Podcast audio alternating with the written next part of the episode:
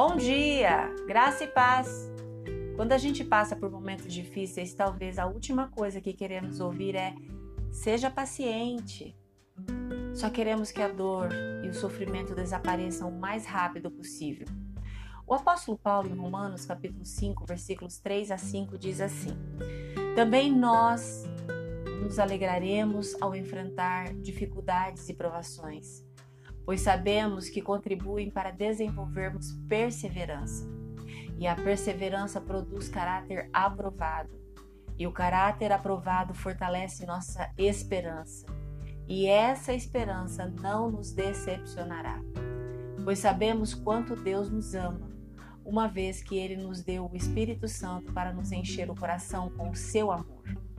Então, quando somos pacientes nas provações, demonstramos confiança na fidelidade de Deus, não apenas pelo que Ele pode fazer, mas por quem Ele é. Confiar pacientemente em Deus não descarta o seu sofrimento, mas permite que Deus encontre você na dor. Deus quer ajudá-lo a lembrar que Jesus derrotou a morte e todos os que creem nele são convidados a um futuro abundante e eterno. Teremos provações nesse mundo, mas também podemos ter esperança. Esperança em tempos difíceis, porque Jesus venceu o mundo. Por causa de Jesus, podemos descansar na esperança de um futuro melhor, sabendo que Deus já preparou esse futuro para nós.